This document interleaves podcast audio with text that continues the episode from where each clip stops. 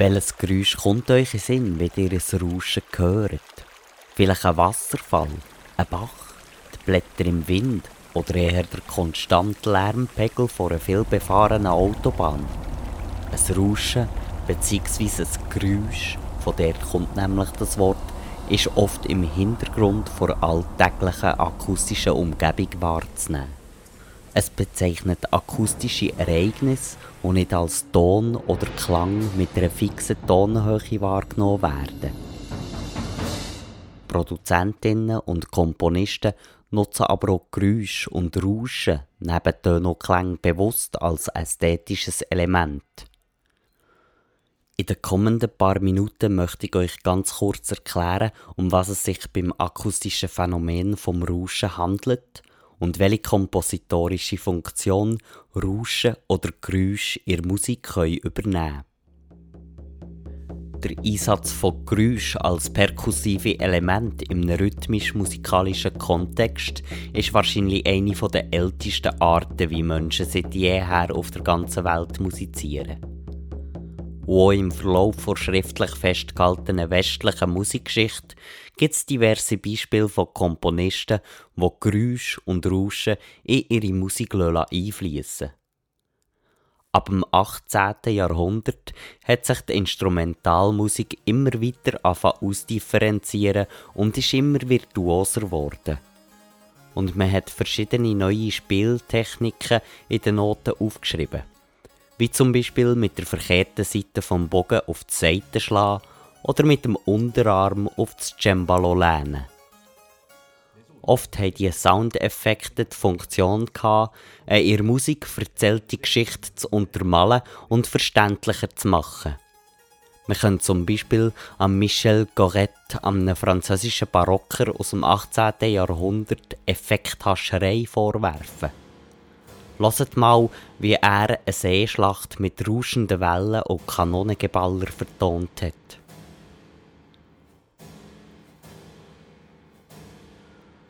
Mit der Industrialisierung und der Erfindung von neuen Maschinen und Geräten hat sich die akustische Umgebung vom Menschen stark verändert. Vor allem in der Stadt ist man plötzlich mit ganz neuen Geräuschen wie Verkehrslärm, ratternden Dampfmaschinen und Lokomotiven konfrontiert gewesen. Und auch solche Geräusche sind in Kompositionen eingeflossen.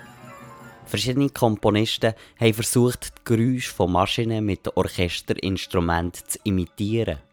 Und man hat sogar damit angefangen, richtige Maschinen im Konzertsaal ins Orchester stellen so wie zum Beispiel der Georges Anteil in seinem Ballet Mécanique, wo unter anderem eine Alarmglocke und Flugzeugpropeller in Partitur vorschreibt.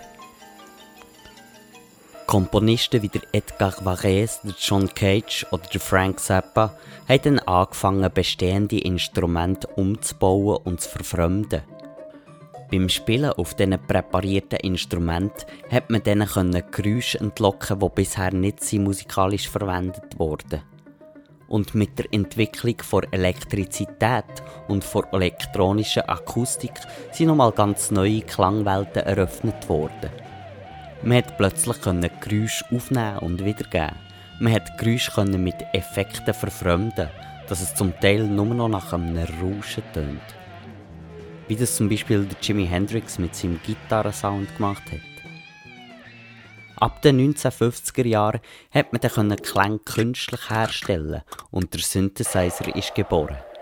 Im Stück Scambi vom Henri Pousseur steckt die synthetische Klangerzeugung neu in den Kinderschuhen.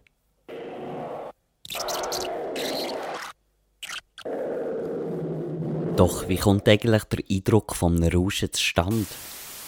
Physikalisch ist ein Rauschen eine Störgröße mit einem breiten, unspezifischen Frequenzspektrum. Es ist eine Überlagerung von vielen verschiedenen schnell schwingenden Schallwellen in unterschiedlicher Lautstärke.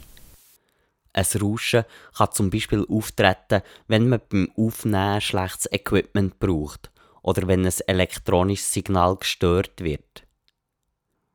Und je nach Frequenzspektrum, das verstärkt zu hören ist, haben die verschiedenen Rauschen in der Elektroakustik sogar einen eigenen Namen. Sie sind nach Farben benannt.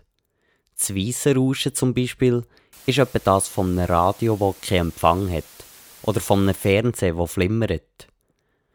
Dann gibt es noch das Violette, das Blaue, das Pinke und das Braune. Die sind jeweils im Vergleich zu den vorderen 3 Dezibel leislicher pro steigende Oktave in ihrem Frequenzspektrum. Oder das grüne Rauschen, wo einem menschlichen Stimmspektrum entspricht und zum Testen von Audio-Equipment gebraucht wird. Und dann gibt es noch das schwarze Rauschen.